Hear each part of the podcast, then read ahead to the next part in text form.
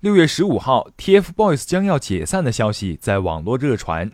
有网络媒体称，组合三位成员与时代峰峻的合约已经到期了，但是只有一位成员选择了续约，还有两位成员并没有选择续约。对此，北京时代峰峻文化紧急发文辟谣。近日，网传 TFBOYS 组合解散或即将解散，我司郑重声明，该传闻与事实不符。发布上述消息者需尽快删除不实传闻，我司保留追究恶意造谣者法律责任之权利。这个声明很短，言简意赅的直接辟谣，最后还盖上了公司的公章。不过落款时间上却出现了错别字。原本是二零二一年，却打成了二零二一月。看来时代峰峻这次也是真的着急了，所以才会在一份短短的声明中就出现了错别字。